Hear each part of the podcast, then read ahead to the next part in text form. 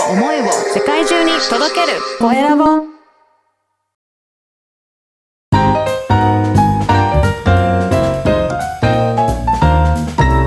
ポッドキャストの配信で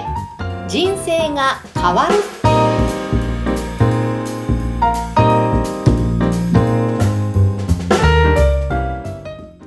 こんにちは、コエラボの岡田です。こんにちはインタビュアーの山口智子です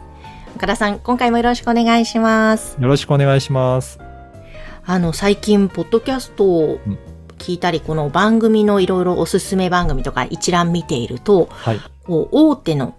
キー局、テレビ局であったり、またはラジオ局の番組が、ま、なんかまたさらに増えているような感覚があるんですが、そうですよね。私もいろいろチェックするんですけど、本当にいろんなキー局とかの番組増えてきて、今日はちょっとそういったご紹介もしようかなと思います。はい、ぜひぜひお願いします。はい。実は NHK があの番組のスピンオフとなるような、そういったオリジナルのチャンネルを、ポッドキャストで配信してるっていうことで、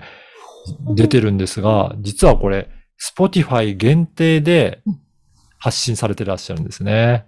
なるほど、ポッドキャストっていろんなメディアで聞きますけども、これは Spotify のみなんですそうなんね。ですね。だから Spotify も本当独占番組っていうのもどんどん作っているんですけど、その中でも NHK から今は5つの番組が聞けるようになって、例えばですね、プロフェッショナル仕事の流儀、これ有名な番組あると思うんですけど、そこで取り上げた、あの、その後を追ったような番組だったり、うん。あとは、ドキュメント72時間っていう、まあ72時間ずっとカメラを回していくような番組もあって、私もたまに見るんですけど、そのスピンオフの番組だったり。あ、と、うちの娘がすごい好きな番組で、はい。美術運っていう、うん。アニメーションで美術の紹介する番組があるんですけど、はい。これの番組もポッドキャストで出てるんですよね。へえ、私も何回か見たことありますけども、すごい、まあ、友達が大ファンでこの番組、はい。で聞いてみて、面白い世界ですけど、そのスピンオフの、しかもポッドキャスト番組って、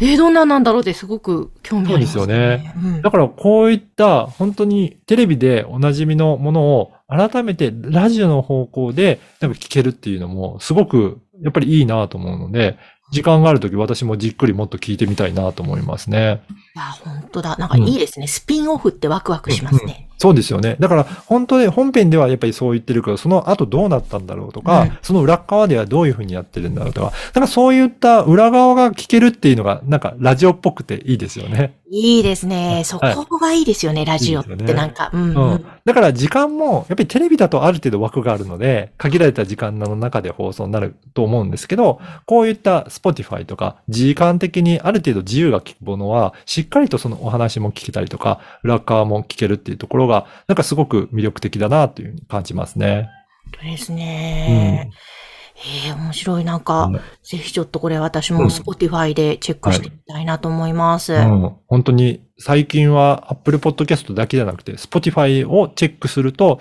こういったいろいろな番組を発見することもできるので私もちょっと Spotify も合わせてチェックしていろいろ聞いてみたいなと思います。えーなんか、ますます音声メディアの可能性の広がりを感じました。そうですね。うん。はい。ということで今日はその NHK 番組のスピンオフ番組、Spotify でという、そのテーマでお届けしました。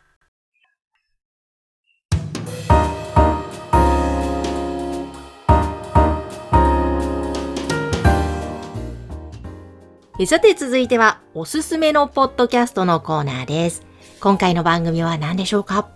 今回はカラーと個性で魅力開花という番組を紹介したいと思います。おおなんかもうジャケットからすごくはいいろんなカラフルで華やかな、なんか楽しそうな番組というイメージがします。そうですね。あの、これ、色と個性が、なんか、に、あの、結びつくような感じでうん、これ、私も書籍から見て、それで診断をしてみたんですけどうん、これ、誕生日から自分のカラーっていうのが特定できて、で、そのカラーをもとにどういう風な性格なのかとか、どういう個性があるのかっていうのがわかるような、そういった番組なんですよね。へえ、あ、自分にやっぱり合うカラーっていうのがあるわけですね。あそうあの、色を合わせるというよりも、うん性格を色で表してるっていうような感じですね。そういうことなんですね。はい。そうなんですよ。で、実際に聞いてみると、その色、まあ赤だったら例えば情熱的とかいろいろあると思うんですが、そういったカラーとどういった性格にで結びつくのか、あとどういった人と相性がいいのかとか、そういったことも色からわかるんですよね。へえ、面白はいい。これも声ラボから配信サポートさせていただいてるんですけど、うん。やっぱりその家庭でもうん自分はこういうふうな感覚なんだけど、子供はまた違った感覚持ってるとか、うん。うん。うん、パートナーは違ったこ感じを持ってるっていうことだと、やっぱりなかなか話が通じないことだったりとか、なんでわからないのかなっていうところあると思うんですが、それやっぱり個性の違いっていうのがあって、うん。だからそういったところもある程度こういった診断で予想がついてれば、あ、この人はこういう感覚を持ってるんだなってあらかじめ分かれば、まあ、どうして自分の話が伝わらないんだろうっていうのも分かるので、まあそこのストレスが軽減されるのかなっていう感じしますね。へえ、じゃあそういう個性、性格を色の面から紐解いていくわけですね。そうなんですよ。だからすごい面白いなーっていうのがあるので、ぜひこれも、ポッドキャスト聞いていただくと、どういった個性あるのかっていうのも、どんどんどんどん分かっていきますので、うん。ぜひ皆さんも聞いていただいて、あ、こういう個性が色から分かるんだっていうところをチェックいただけるといいなと思います。そうですね。うんえーぜひちょっと皆さん、まずは番組を聞いて、その色、うんその色の可能性やまた自分の色って何だろうとチェックしてみていただけたらと思います。今日ご紹介したのは、カラーと個性で魅力開花。こちらの番組でした。さて、皆様からの番組へのご感想、ご質問は LINE 公式アカウントでも受け付けています。説明文に記載の URL から登録をしてぜひメッセージお送りください。岡田さん、今日もありがとうございました。ありがとうございました。